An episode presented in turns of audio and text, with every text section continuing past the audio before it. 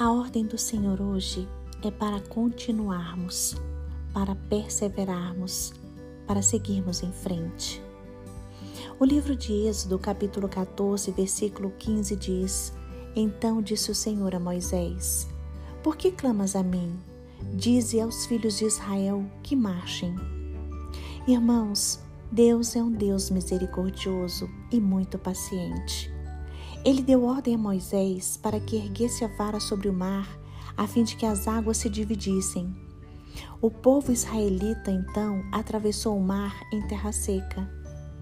Deus hoje, como no passado, diz a seu povo: marche, ou seja, caminhe, prossiga, avance, não desista. Devemos ser dirigidos por Deus e marchar segundo a sua ordem e debaixo da sua proteção. O Senhor é quem luta as nossas guerras. O Senhor é quem peleja por nós. A nós somente cabe descansarmos das nossas preocupações e ansiedades. Descansarmos no Senhor pela fé. Irmãos, o Senhor não nos escolheu para o fracasso. Em Cristo Jesus, Deus nos garante a vitória. Provérbios 24, versículo 16 diz: Porque sete vezes cairá o justo e se levantará, mas os ímpios tropeçarão no mal. 1 Coríntios capítulo 15, versículo 57 diz: Mas graças a Deus que nos dá a vitória por nosso Senhor Jesus Cristo. Irmãos, Deus é maior do que todas as nossas dificuldades. Seu poder é maior do que todos os obstáculos em nossas vidas. O Senhor é forte e poderoso. Por isso confiamos que a sombra do Onipotente nos protege.